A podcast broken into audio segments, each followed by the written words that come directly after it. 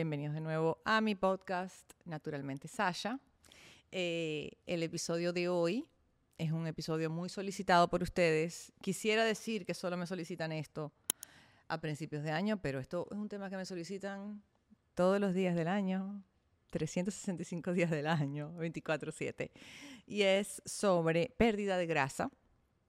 Eh, yo cuando tenía mi canal de YouTube, el, otro canal que todavía tengo y todavía están esos videos ahí, más de 200 videos, yo hice varios videos sobre pérdida de grasa, pero digamos que bueno, a veces mi enfoque cambia porque esto está en movimiento constante y el video quería eh, dirigirlo principalmente a quienes se excedieron en los últimos meses del año, este, que tienen esa mentalidad todo o nada, que dicen, bueno, me vuelvo loco a finales de noviembre, diciembre y en enero recupero.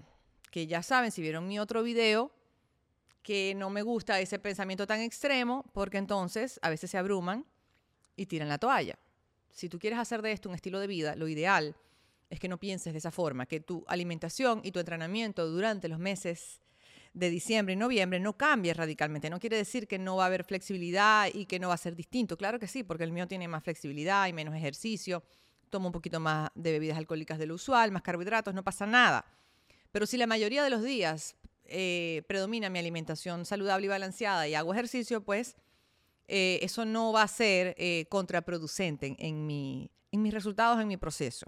Entonces, lo ideal es que este año aprendas a llevar esto como un estilo de vida y a que en estos meses dejes espacio a la flexibilidad, pero no te me vuelvas loco, para que en enero no andes con este estrés. Pero bueno, todo tiene solución en esta vida. Y si es posible perder esos kilitos extra que se ganaron en esos meses del año. Este, para perder grasa hay que tener paciencia, porque si te tomó un mes aumentarlo, no te va a tomar un mes en adelgazarlo. Normalmente toma más tiempo en adelgazar que en lo que te costó aumentar. Ahora, como les he comentado, probablemente la mayoría de ese peso que ustedes ganan en diciembre es retención de agua. Es retención de agua porque hay un desorden en la alimentación, hay menos ejercicio, hay más retención de líquido por el exceso de alcohol, la, deshidratación que el alcohol ocasiona genera una retención de líquido mayor. El exceso de sodio, el exceso de carbohidrato hace retener más líquido, estás hinchado. Entonces al principio tú vas a ver que vas a bajar rápido a lo que tú retomes tus hábitos, pero va a haber un punto en el que te vas a estancar. Y normalmente te estancas cuando ya estás en esa fase de pérdida de grasa, porque la grasa se pierde con más dificultad, hay que tener más paciencia y hay que ser mucho más específico. Antes que nada, antes de yo abrir mi boca y dar cualquier recomendación, lo responsable es decirles que si está en tus posibilidades ir con un nutricionista, con un nutriólogo que te diseñe un plan a tu medida, muchísimo mejor, porque eso va a garantizar que el plan sea personalizado y todas estas estrategias que yo te voy a dar las va a hacer esa persona por ti. Entonces es más fácil. Ahora, no todo el mundo tiene la posibilidad de ir a un nutriólogo eh, y esto es una buena forma de tener información para tomar decisiones que te acerquen a tu meta. Y también es chévere ir a un nutriólogo con información ya en la cabeza, o sea, para, para que tú puedas identificar si te gusta ese nutriólogo o no, si es una persona que, que te va a ayudar a alcanzar las metas que estás persiguiendo, si, como en todas las profesiones, hay nutriólogos buenos, hay nutriólogos no tan buenos. Hay algunos que te dan una dieta que tienen en la computadora impresa y se la dan la misma a todo el mundo. Y eso no debe ser así. Tu plan tiene que ser personalizado para ti. El otro día me preguntaron en las historias, ¿qué, es para ti un buen nutriólogo? Y digo, bueno, una persona que se toma su tiempo en escucharte, en entender tus metas, en preguntarte qué te gusta comer y qué no.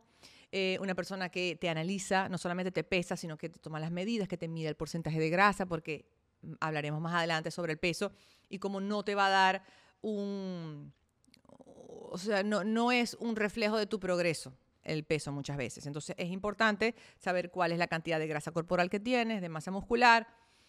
Eh, y es una persona que se toma su tiempo en diseñarte tu plan alimenticio porque es adaptado a ti.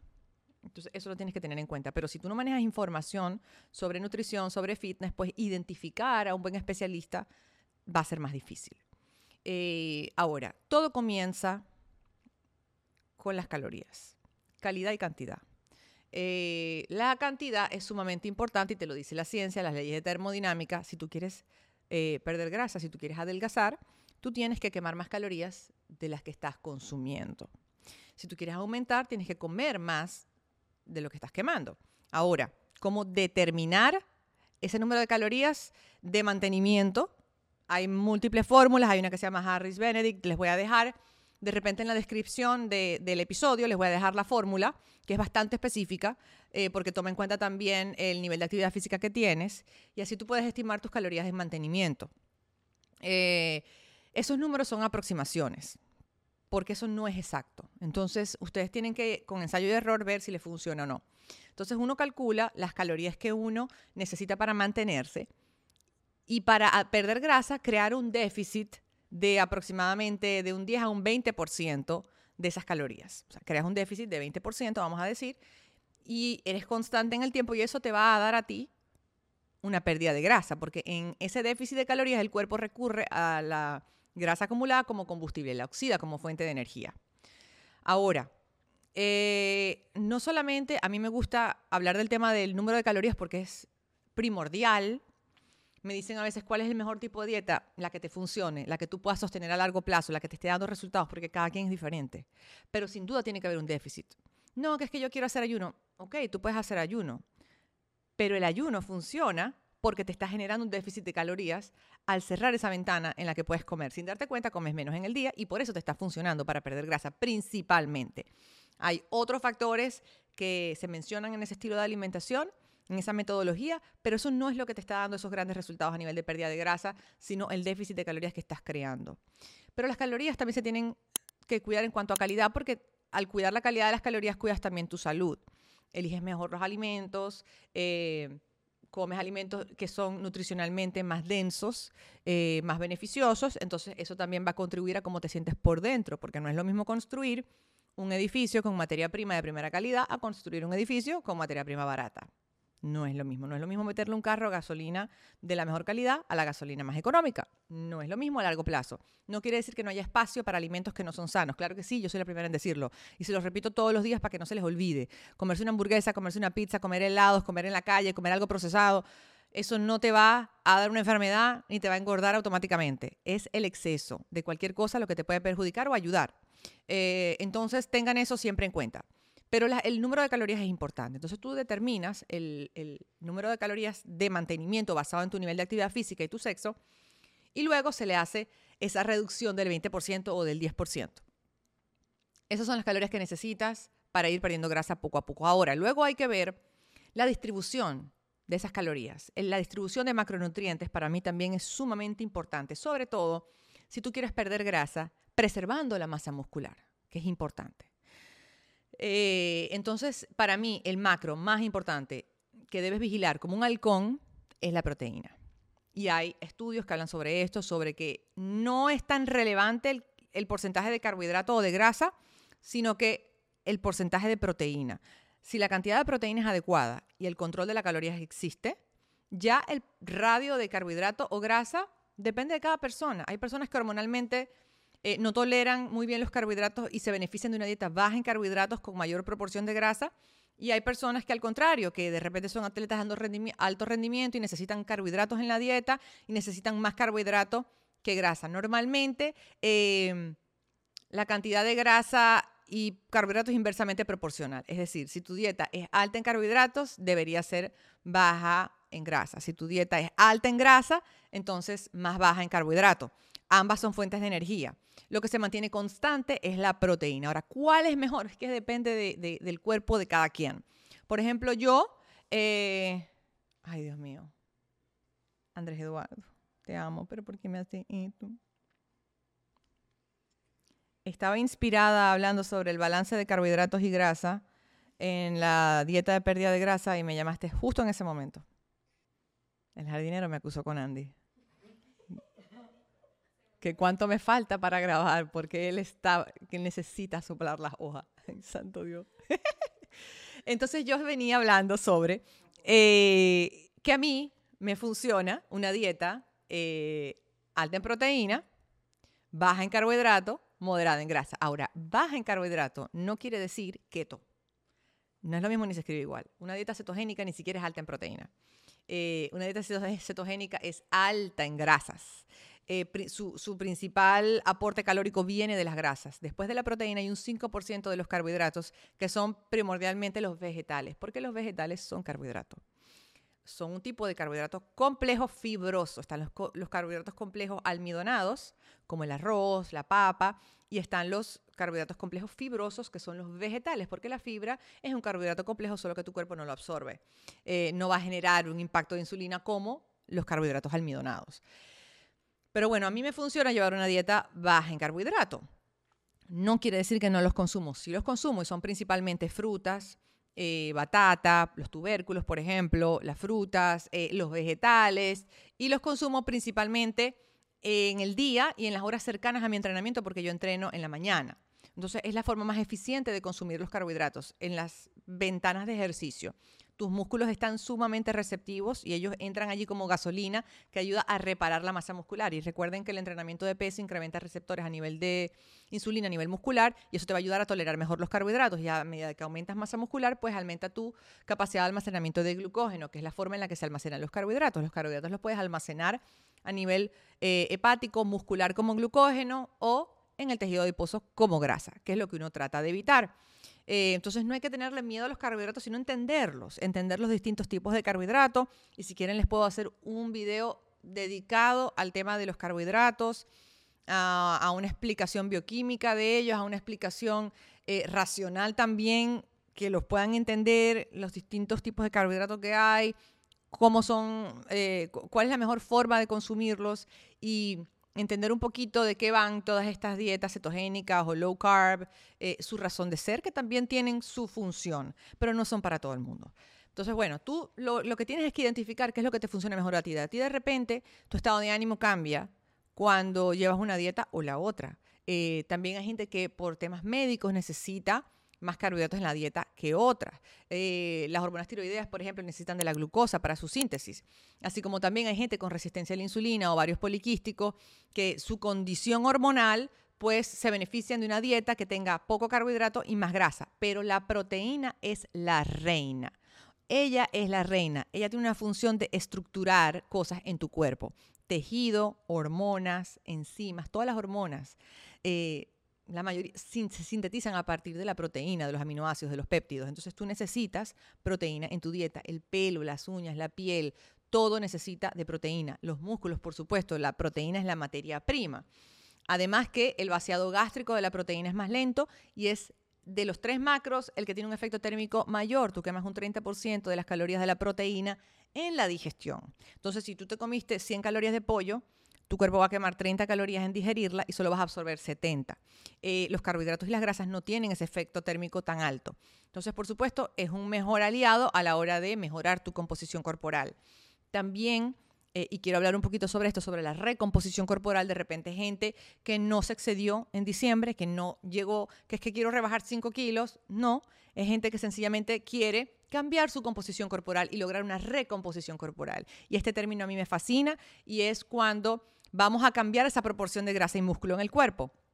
Eh, cuando quieren incrementar la masa muscular y bajar la grasa corporal. Y esto es algo que me preguntan muchísimo. ¿Se pueden lograr las dos cosas al mismo tiempo? Si tú me hubieses preguntado eso hace 15 años, te hubiese dicho que no. No, porque son dos procesos totalmente diferentes. Porque perder grasa requiere de un déficit calórico y, para incrementar masa muscular necesitas un ligero excedente calórico. Se dice que para aumentar medio kilo de masa muscular necesitas un excedente de 2.600 calorías sobre tu mantenimiento versus 3.500 calorías que son las de la grasa. Entonces hay una ligera línea entre comer excedente para aumentar grasa y comer excedente para aumentar masa muscular. Tengo tanta información en mi cerebro que es difícil sintetizar todo esto en un video de 45 minutos, pero aquí vamos.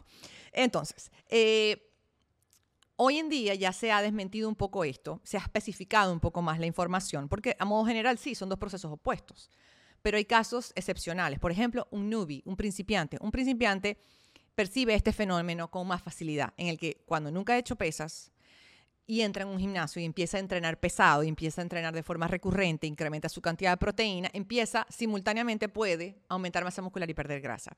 También pasa o puede pasar con gente que tiene sobrepeso, porque el cuerpo percibe ese excedente de calorías reservado en forma de grasa cuando tú empiezas a llevar un déficit de calorías y a entrenar. Eh, se puede presentar esta hipertrofia a nivel muscular. Eh, y luego está la gente que es sumamente enfocada, disciplinada y que logra eh, realizar esto y esto yo entro en ese, en ese grupo porque tienes que ser tienes que ser muy disciplinado y constante.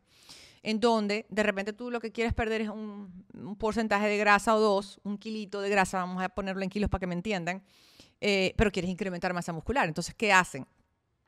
El déficit no puede ser de un 20%, tiene que ser un déficit mucho más moderado, de un 10% máximo, incluso hasta comer en mantenimiento. Pero el déficit lo vas a lograr con el cardio, porque tú logras el déficit de calorías con, con lo que ingieres, pero también con lo que gastas, con el cardiovascular. De hecho, una persona que le cuesta ganar masa muscular no debería ser cardiovascular porque le estás robando calorías. Enfócate en entrenar pesado.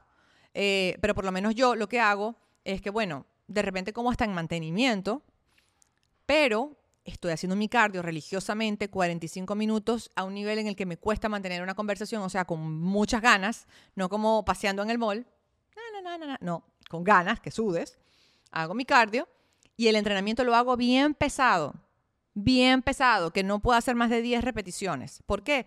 Porque si yo puedo hacer 14, quiere decir que el peso no es lo suficientemente pesado para generarme esa hipertrofia. Entonces yo sé que el peso es adecuado cuando puedo hacer 10, pero de repente no puedo hacer 3 repeticiones más. Entonces, entrenar pesado y consumir suficiente proteína. ¿Cuánta proteína? A mí me gusta 2.2 proteínas por kilogramo, más o menos, si estoy entrenando pesas pesado. Entonces, de esa forma yo estoy dándole suficiente materia prima al músculo estimulándolo lo suficiente con el ejercicio como para él hipertrofiar, pero el déficit de, calorías no es agresivo, entonces no le estoy robando calorías, pero también estoy haciendo cardio y ese entrenamiento va a mejorar mi metabolismo, mi comportamiento hormonal y naturalmente voy a ir poco a poco, muy poco a poco, perdiendo grasa. Pero se tiene que tener mucha paciencia porque la pérdida de grasa se hace bien lenta en una recomposición corporal. Cuando no vas a hacer ejercicio, los días de descanso, entonces ese día tú puedes hacer un déficit de un 10 a un 20%, pero los días que vas a hacer cardio, entonces ese déficit tiene que ser de 10 a 5% hasta incluso mantenimiento, depende del metabolismo de cada quien. Hay gente que tiene un metabolismo más rápido, hay gente que tiene un metabolismo más lento. Ahora, retomando el tema sobre el cálculo de las calorías en mantenimiento, cuando yo les digo que ustedes tienen que quemar más calorías de las que consumen, hay gente que se espanta. Porque entonces dicen, ya va un momentico, o sea, voy a tener que, si yo quemé 800 calorías en el entrenamiento, entonces voy a comer 800 calorías. Eso es muy poquito. Por supuesto que es muy poquito. Esa fórmula va a ayudarte a determinar tus calorías, eh, no solamente de tu metabolismo basal, sino sumándole también tu nivel de actividad física. Pero recuerda que son la suma de todo, o sea, es la suma de lo que tú quemas sencillamente existiendo que tú sentado en un sofá sin hacer nada puedes quemar fácil 1100 calorías, 1200 calorías en todos estos procesos internos en nuestro organismo.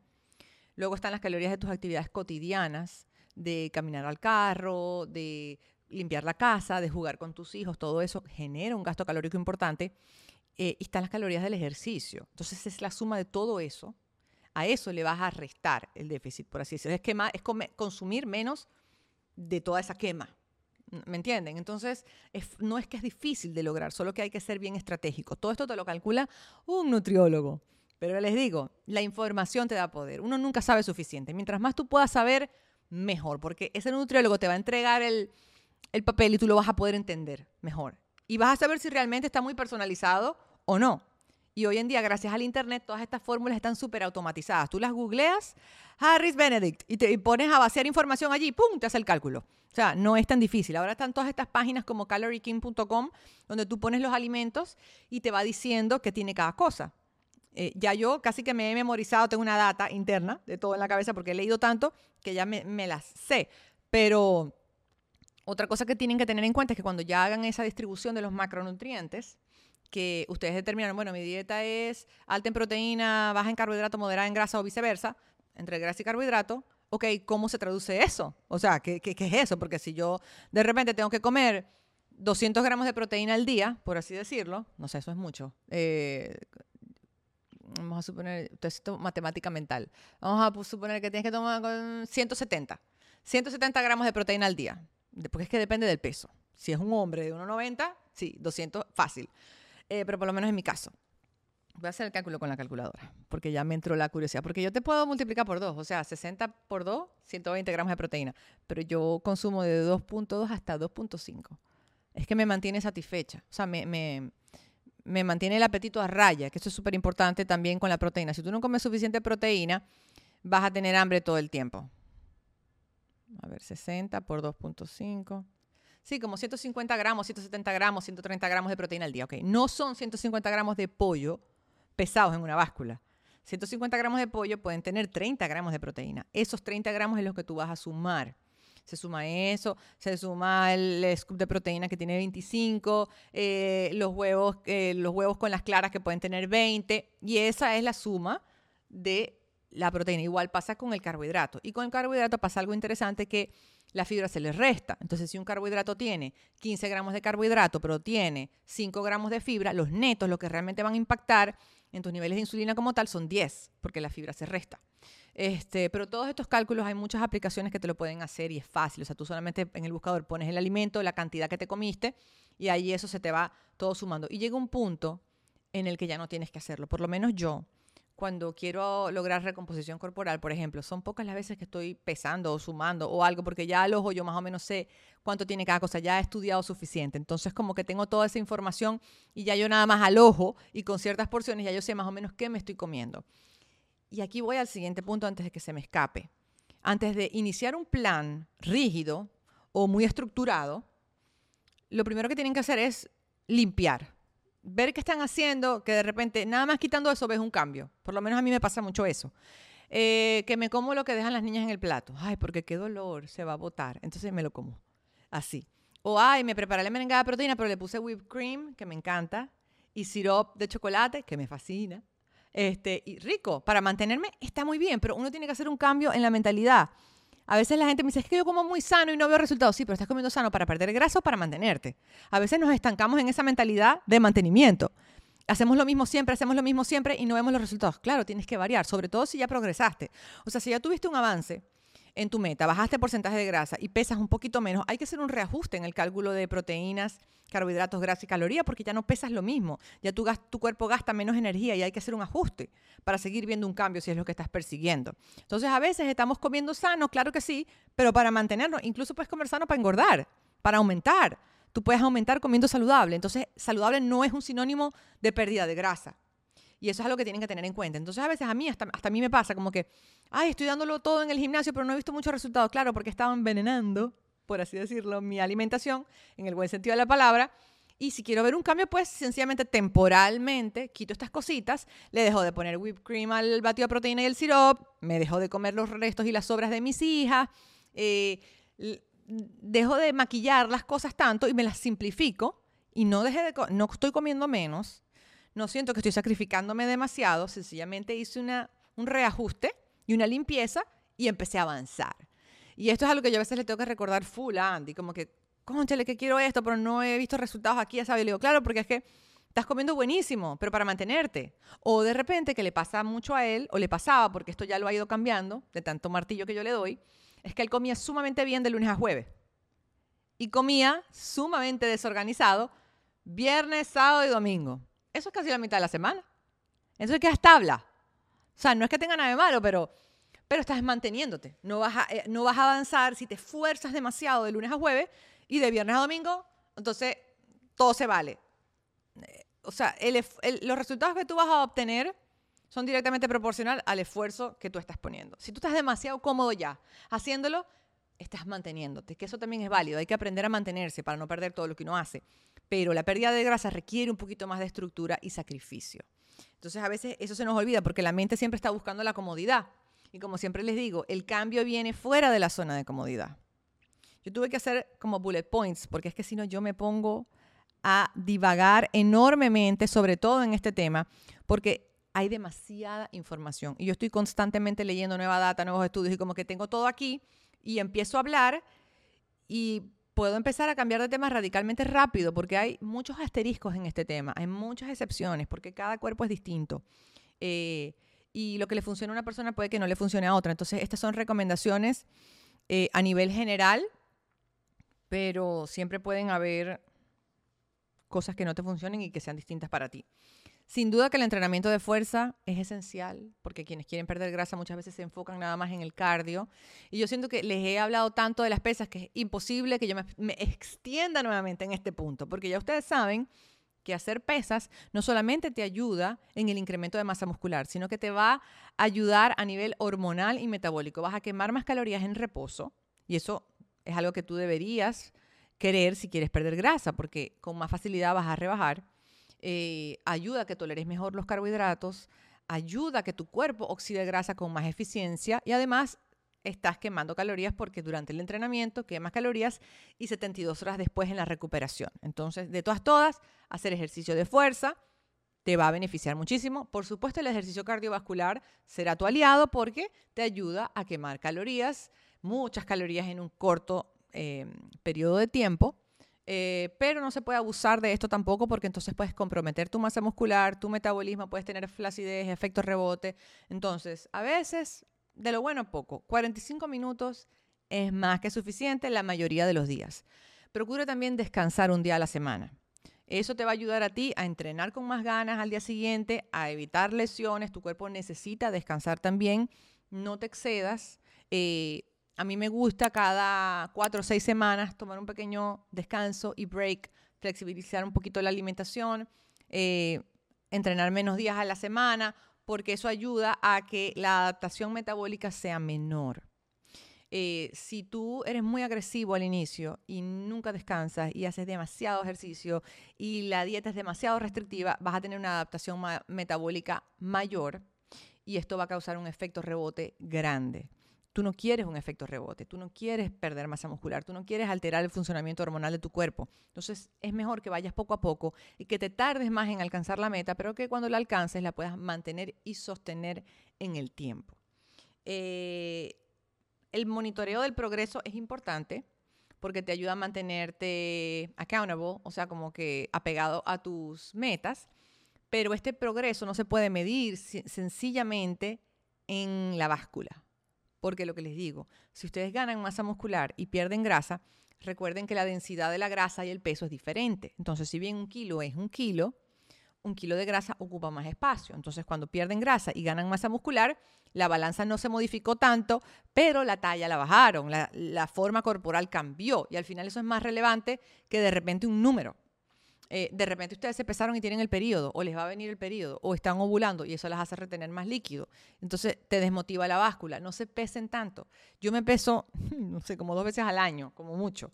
Mi, mi indicador más grande son las medidas, que me las tomo cada cierto tiempo, las fotos, una foto a la semana, a la misma hora, en la misma pose. Eh, te ayuda como a ser mucho más objetivo porque uno a veces no se ve los cambios eh, hasta que lo ves en una foto. Hasta que ve, pones una foto de un mes y la otra foto al mes y la ves y ahí, ay, sí cambié y no te das ni cuenta. Este, entonces, eh, monitorear el progreso de forma más objetiva te puede ayudar y contextualizar la información. Si ya te vas a pesar, ok, pésate, pero tómate las medidas, eh, cómprate un peso de bioimpedancia que te va a dar una estimación del porcentaje de grasa eh, y si ese porcentaje de grasa baja en esa báscula, pues estás progresando a nivel de grasa corporal y te estás acercando a la meta. Pero monitorear el, el progreso es sumamente importante. El tema de la suplementación. La suplementación ayuda, pero no lo es todo. Tú puedes alcanzar pérdida de grasa sin suplementos.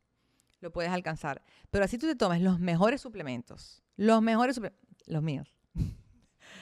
pero no haces ejercicio y no comes saludable y no cuidas nada de lo que estás haciendo, estás desperdiciando tu dinero sí te van a aportar ciertos beneficios, pero no te van a acercar a esa meta de forma tan eficiente, porque al final los suplementos son potenciadores de buenos hábitos.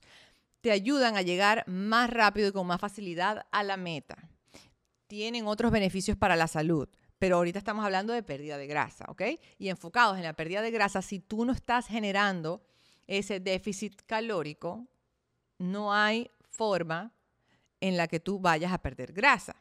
Entonces, a veces me dicen, no, porque es que no nada más importa el déficit de caloría, porque la, calidad de las calorías es nada más, porque entonces la persona eh, que tiene el problema hormonal, entonces estás diciendo, o sea, a veces me bombardean con un montón de, razones de por qué eh, hay factores genéticos y hormonales que intervienen y la calidad es mejor. Sí, pero es que cuando se corrigen los factores hormonales, cuando vas a un especialista y te ayuda con ese problema hormonal que tenías, por ejemplo, de tiroides, cuando empiezas a cuidar la calidad de los alimentos sin contar, que es lo que yo hago muchas veces, cuidar porción y calidad de alimentos, se, están eh, monitoreando las calorías. Si tú corriges un problema hormonal, tu metabolismo cambia y vas a quemar más calorías. Y al quemar más calorías, vas a poder perder grasa. Cuando tú cuidas la calidad y las porciones de las calorías, cuando tú cuidas la calidad de las calorías y las porciones de tus alimentos, sin darte cuenta, va a haber un control de las calorías. Al final, las calorías tienen que tomarse en cuenta. Es lo que es. Este, entonces, claro, tomar un suplemento tiene que tomarse de forma responsable. Tienes que hacer tu ejercicio, tienes que alimentarte saludablemente y ellos te van a ir ayudando. Por ejemplo, en mi lista, en, mi línea de suplementos, eh, el Fit9, por ejemplo, ayuda a nivel hormonal para que la pérdida de grasa sea más eficiente. El Restore ayuda con el tema de la recuperación en la noche, con dormir un sueño profundo, ayuda también a nivel hormonal y todas estas cosas inciden directamente. Miren, yo en los pospartos me tardo en adelgazar eh, los kilos extra como dos años, pero ¿por qué dos años? ¿Por qué es que yo alcanzo, ya yo he llegado a la conclusión que es porque ya la bebé duerme corrido? Y ya yo no me despierto tanto en la noche. Hasta que yo no logro dormir la mayoría de los días bien, yo no termino de botar los últimos 2, 3 kilos. No los termino de botar porque es que estoy en un estado hormonal con el cortisol elevado porque no estoy durmiendo bien. Y dormir es esencial, la recuperación es esencial. Entonces, por ejemplo, Restore te ayuda en eso. Eh, la proteína en polvo te ayuda a complementar tu ingesta diaria de proteína. Es una proteína de alto valor biológico, de la mejor calidad que es eh, noble a nivel digestivo y te va a ayudar con la masa muscular, te va a ayudar con el apetito, que son factores que inciden en la pérdida de grasa. El suplemento eh, a base de aminoácidos te ayuda a tener un entrenamiento más eficiente, vas a tener un mejor rendimiento, una mejor recuperación y al poder trabajar con más intensidad y más ganas las pesas, pues los resultados van a ser más eficientes también y todo suma. Al final son cositas que te van a ayudar. Yo siempre pongo el ejemplo del carro. O sea, yo para ir de aquí al colegio de mis hijas, yo necesito desplazarme en un vehículo. Me puedo desplazar en una bicicleta o en un carro eh, del año 1980 sin aire acondicionado o me puedo desplazar en un auto deportivo último modelo con aire acondicionado y voy a llegar más rápido y más cómoda que si me voy en bicicleta. Que voy a llegar en esta temperatura que hace frío ahorita, congelándome las nalgas y voy a llevar tarde a buscar a mis hijas. Pero llego. O sea, al final llego. Entonces, ir en ese carro deportivo es ir con los suplementos. No los necesitas, pero son súper chéveres y te pueden ayudar en el proceso. Pero, como les digo, los mencioné de último porque en toda la lista de cosas que tienes que hacer, es a lo último que le tienes que prestar atención. Si tú todavía no te has activado con el entrenamiento, si todavía no has aprendido a comer saludable, no has hecho los ajustes necesarios, no ha habido un cambio de mentalidad y de hábito, ¿Para qué vas a comenzar con los suplementos? No, una vez que tú hagas todo lo demás, entonces tú allí incorporas los suplementos y le vas a sacar el mejor provecho. Eh, entonces, bueno, resumiendo, antes de entrar en las preguntas, porque las preguntas me ayudan, las preguntas estuvieron bastante variadas, hay muchísimas preguntas sobre este tema. Eh, antes de entrar en eso, el mensaje que se tienen que llevar es, número uno, si pueden ir con un nutriólogo, Número dos, eh, generar un déficit de calorías bien moderado, que no sea tan agresivo para evitar una adaptación metabólica.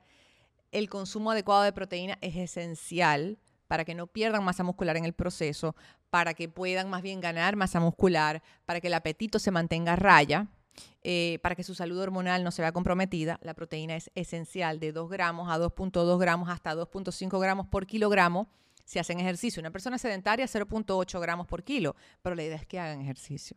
Entonces, proteína es importantísima. Y luego la distribución de macronutrientes a nivel de carbohidrato y grasa depende de cada quien. Hagan una, una proporción que funcione para ustedes. Les voy a dejar abajo la fórmula de Harris Benedict para que calculen sus calorías de mantenimiento tomando en cuenta la actividad física. La actividad física es, esencial, tanto pesas como cardiovascular, el adecuado descanso, el día de descanso, el dormir lo suficiente.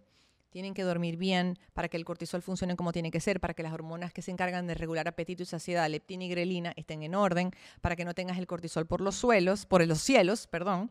Eh, tienes que dormir lo suficiente, de 6 a 8 horas, 7, 8 horas preferiblemente. Eh, y la paciencia, la constancia y la disciplina no esperen un cambio en dos semanas, por lo menos 12 semanas para ver un cambio importante. A veces meses, a veces años. No te pongas a pensar en todo lo que te falta. enfócate en el proceso, en hacer todo lo que tienes que hacer, en vivir el hoy y el ahora, porque si te pones a pensar en lo que te falta, te angustias, te entra una ladilla tremenda, como un fastidio, como que Dios mío, ¿por qué me metí yo en esto? Y tú mismo te empiezas a sabotear, empiezas a encontrar mil y un excusas para tirar la toalla. Si tú te enfocas en lo que tienes que hacer ahorita, no te vas a mortificar tanto. Y deja siempre un espacio para la flexibilidad.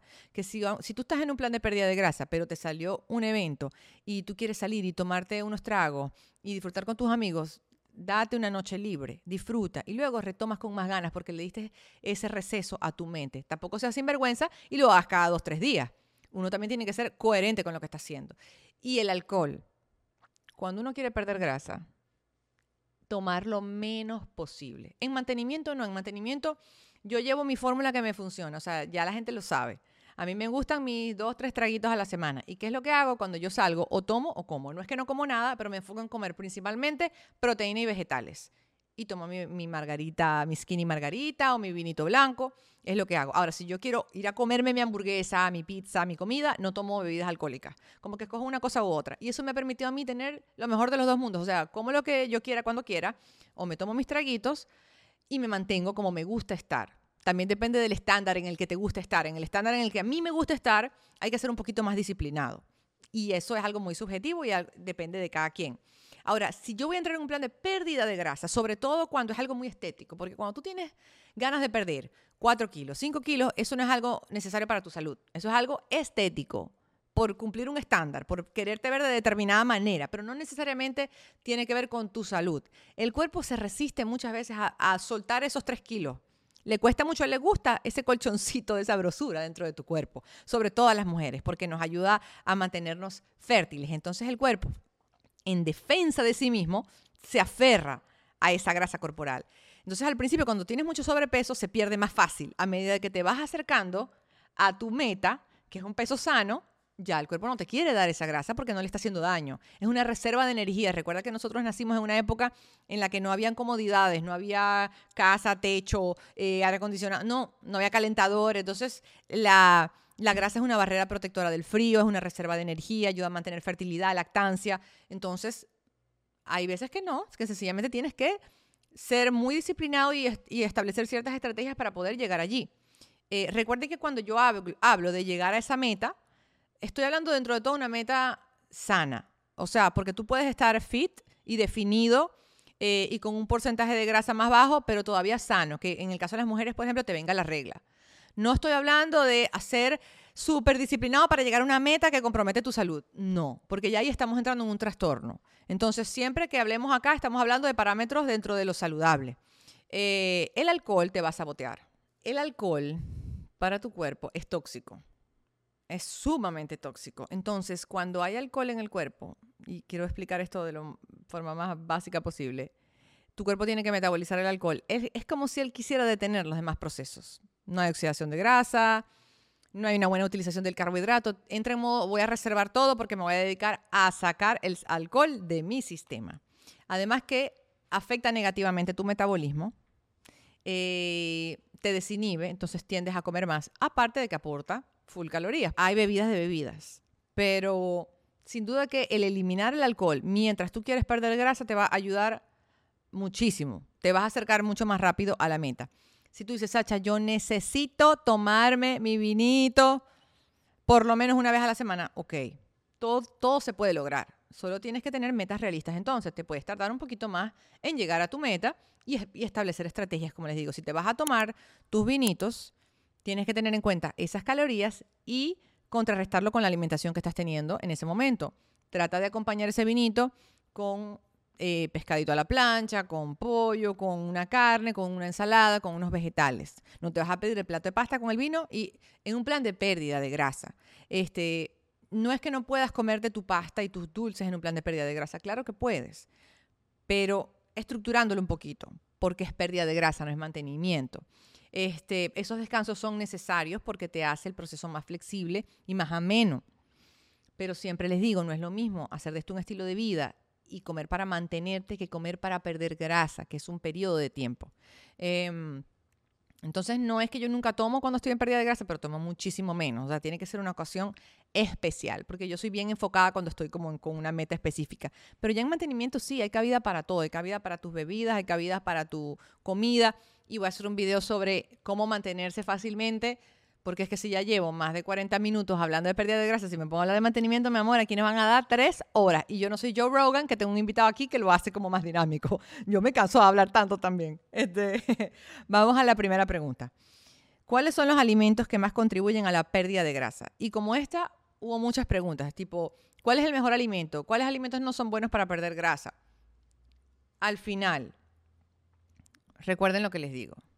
Las calorías son importantes no importa si tú estás comiendo manzana, que es un alimento sumamente saludable. Si tú comes 5.000 calorías en manzana, va a haber un excedente calórico que se va a convertir en grasa. Entonces se tiene que tener en cuenta. Ahora, es más difícil comer 5.000 calorías en manzana que 5.000 calorías en papa frita, porque la papa frita, al ser ultra procesada con esa carga de grasa y el carbohidrato almidonado tan fácil de digerir, pues por supuesto puedes comer más cantidad. Y por eso al cuidar la calidad de las calorías y enfocarte en alimentos que contengan una buena cantidad de fibra, de proteína, son alimentos que te van a llenar con más facilidad y es más difícil excederte en las calorías. Y por eso los alimentos que deben predominar en tu alimentación, que sean alimentos naturales, eh, preparados por ti, no ultraprocesados, que son más fáciles de digerir y te va a dar hambre muy rápido, eh, alimentos naturales de un solo ingrediente. El pollo, un solo ingrediente. La almendra, un solo ingrediente. El aguacate, un solo ingrediente. Ven a qué me refiero. Que el 80% de tus alimentos vengan por ahí. Y tú luego mezclas esos alimentos y haces tus propias preparaciones. Pero tratar de enfocarte en alimentos que sean altos en proteína, altos en fibra, grasas buenas, carbohidratos eh, naturales como fruta, eh, batata, plátano, eh, lentejas, las leguminosas, son son fuentes de carbohidrato más nobles a la hora de perder grasa. Son más fáciles de controlar, más difícil excederse, porque ahí es donde entra el tema de, estos alimentos sanos y, saludables y altos en fibra y proteína que llenan fácil. Entonces, comes menos sin darte cuenta. Pero no es que hay un, un alimento mágico, un macro mío preferido a la hora de perder grasa, la proteína, pero un alimento mágico como tal no lo hay. Así como tampoco hay un mal alimento en la pérdida de grasa, a menos de que esté en exceso. En exceso, porque yo en un plan de pérdida de grasa igual me voy a comer mi chocolate. Y mi chocolate tiene azúcar, que podríamos decir que el azúcar es el enemigo de la pérdida de grasa y de la salud. Pero si es un poquito lo que te vas a comer y es algo eventual, eso no te va a perjudicar. Entonces hay que poner la información siempre en contexto. Ok, eh, ¿Cómo medir correctamente eh, la grasa corporal? Miren, no es fácil medir la grasa corporal. Eh, están estos pesos de bioimpedancia que te miden, te dan un aproximado, tú te, pesas sin ropa, sin zapatos y te va a dar tu porcentaje de grasa. Puede que ese porcentaje de grasa no sea tan exacto, pero siempre será el mismo porcentaje de grasa, es el tuyo. Entonces, si tú bajaste grasa corporal ese porcentaje en esa báscula va a disminuir. Entonces, si bien a lo mejor ese número no es tan exacto, si ese número baja, sí bajaste tu porcentaje de grasa. Es una buena manera de medirlo en la casa, porque hay otras maneras, está el DexaScan, está la pincita, el caliper, que lo hacen muchos entrenadores, nutricionistas, es, el método preferido, que es bien exacto. Eh, hay varios sitios donde te lo miden y se hace un promedio y te dicen más o menos el porcentaje de grasa que tienes, pero normalmente es una persona que ha estudiado y sabe de eso para poderte hacer ese análisis. Eh, ¿Cómo alimentarme si tengo síndrome de ovario poliquístico?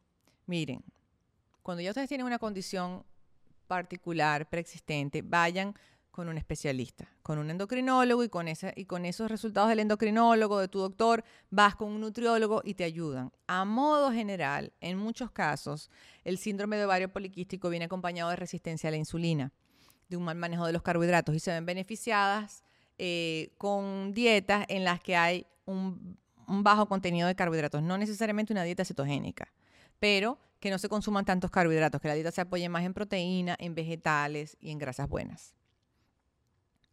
Eh, ¿Por qué a veces acumulamos grasas en zonas determinadas?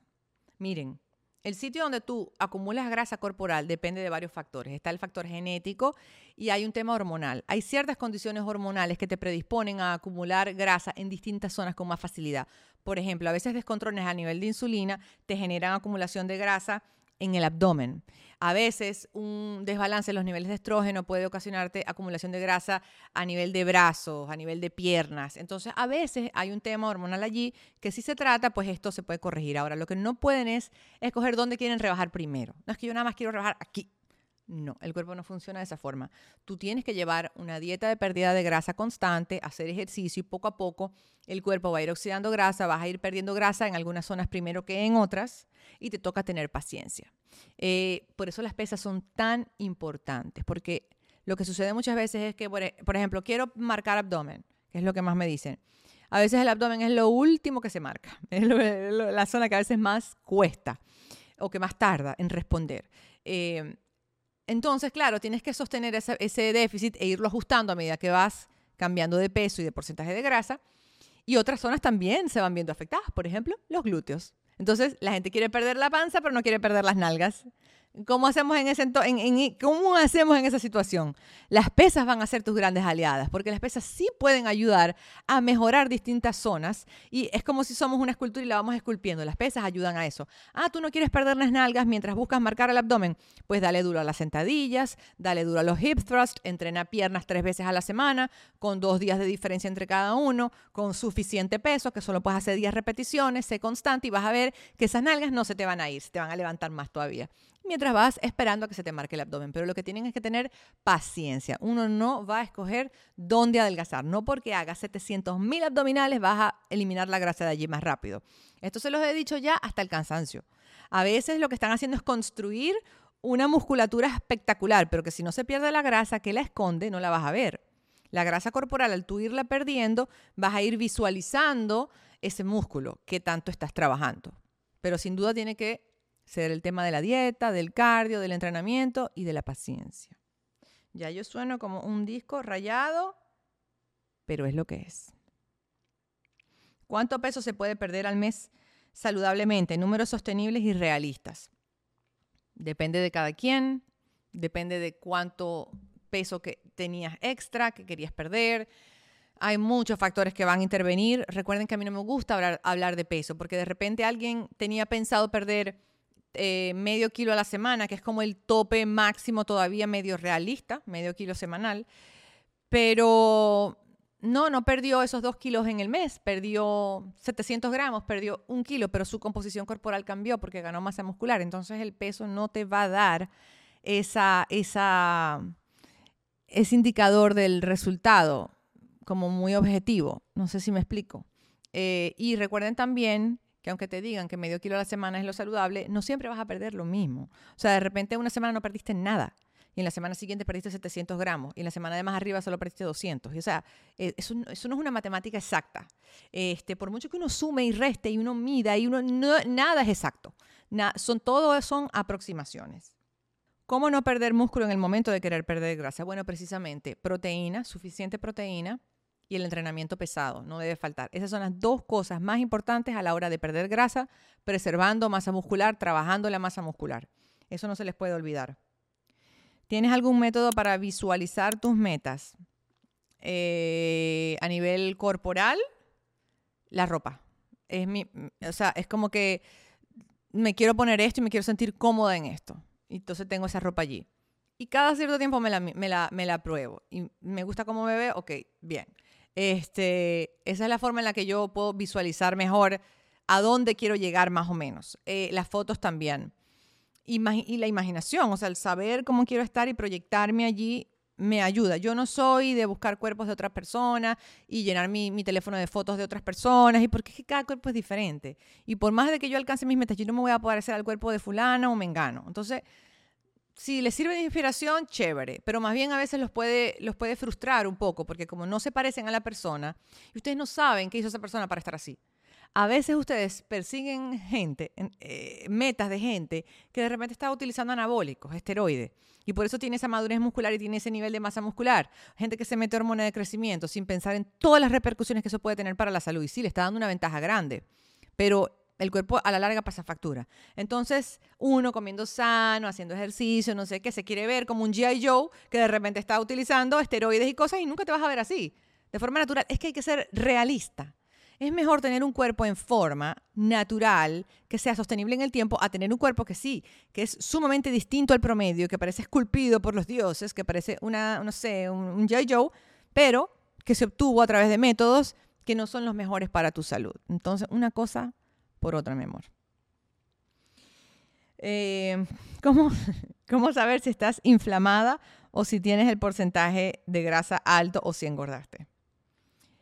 A ver, aquí hay varias cosas. A veces cuando, por ejemplo, el tema de enero, llegué a enero y estoy más hinchada y siento que aumenta el grasa porque la retención de líquido y el aumento de grasa visualmente a veces a nivel de sensación se siente igual. Eh, porque, bueno, es una densidad más similar a la densidad del músculo y la grasa. Entonces a veces lo que están es hinchados de líquido y creen que es grasa. Y cuando uno retiene el líquido, uno pierde mucha definición. Eh, entonces eso a veces a la gente le asusta. Pero cuando ya retoman sus hábitos saludables y pierden el agua, se dan cuenta que se ven otra vez como antes mm, fácil. Entonces la, retención de líquido a veces los puede, confundir. Eh, la inflamación, a veces creen que es que tienen panza y lo que están es inflamadas. E inflamación abdominal. Las mujeres sufrimos muchísimo de eso y eso no es normal. O sea, estar inflamado siempre no es normal. Ahora, inflamarse ocasionalmente sí, porque hay alimentos que te hacen inflamar más de lo normal. Por ejemplo, el brócoli, el coliflor, los polialcoholes, la masticadera excesiva de chicle. Yo dejé de comer chicle y eso lo hice de un día para otro porque yo era adicta a comer chicle y vivía inflamada porque aparte los chicles tienen polialcoholes. Entonces era tragando polialcohol y masticando, masticando, tragando aire. Vivía inflamada. Parecía una mujer embarazada de seis meses todo el tiempo. A lo que dejé el chicle, santo remedio, se me fue. Porque a veces hay cosas que nos están inflamando constantemente, a veces ya hay un problema allí que hay que verse con un doctor, con un especialista. No ignoren una inflamación excesiva constante. Vayan al médico si están todo el tiempo inflamados. Este, pero bueno, hay, hay maneras fáciles de determinar si realmente es grasa o no. Tú te mides el porcentaje de grasa y si no elevó, pues entonces es retención de líquido o estás más inflamada de lo usual. Pero lo de la inflamación te lo entiendo, porque yo sufro de eso. Si no, hay ciertas cosas que si yo como me inflo como un globo. O sea, brócoli, adiós. Adiós, Lu, que te apagaste. no. Eh, ¿Cómo mejorar la flacidez? Pues ustedes ya saben las respuestas. Es las pesas, no hay otra. Y los masajes funcionan para perder la grasa abdominal y con este me despido. No. Los masajes pueden ayudar con la retención de líquido, los masajes de drenaje linfático, con la relajación, que es sumamente importante para tú tener una mejor actitud a la hora de perder grasa, para bajar ese cortisol. Claro que sí, yo soy pro masaje, me encantan. Y los masajes linfáticos, cuando estoy en mis días antes de la regla y tal, me fascinan. Pero de que no, que es que este masaje con la madera te va a romper la grasa. No, que es que este masaje es súper doloroso, te voy a moldear el cuerpo. Yo no creo en eso. Porque si fuera así de fácil, pues mi amor, todo el mundo alcanzaría el resultado rapidito. Eso no es así tan fácil. Lo que fácil viene, fácil se va. Esto es un proceso que requiere de paciencia, de estructura y de disciplina. Y siempre con responsabilidad, con metas realistas sin comprometer la salud. Que si no tienes la salud, no tienes nada. Y bueno, espero que este video los haya ayudado. Yo hablé tanto que al final no sé si hablé eh, de forma coherente. Yo sé que voy a apagar la cámara y voy a decir por qué no dije esto, por qué no dije aquello, por qué dije esto así. Dije que este, este tema es denso y largo. Pero bueno, espero haberlas entretenido y no haberlos abrumado. Hoy hablé demasiado. ¿Cuánto dura este video? 55. Oh my goodness. Bueno, ustedes querían un video largo, ahí tienen. Los quiero. Un besito. Bye.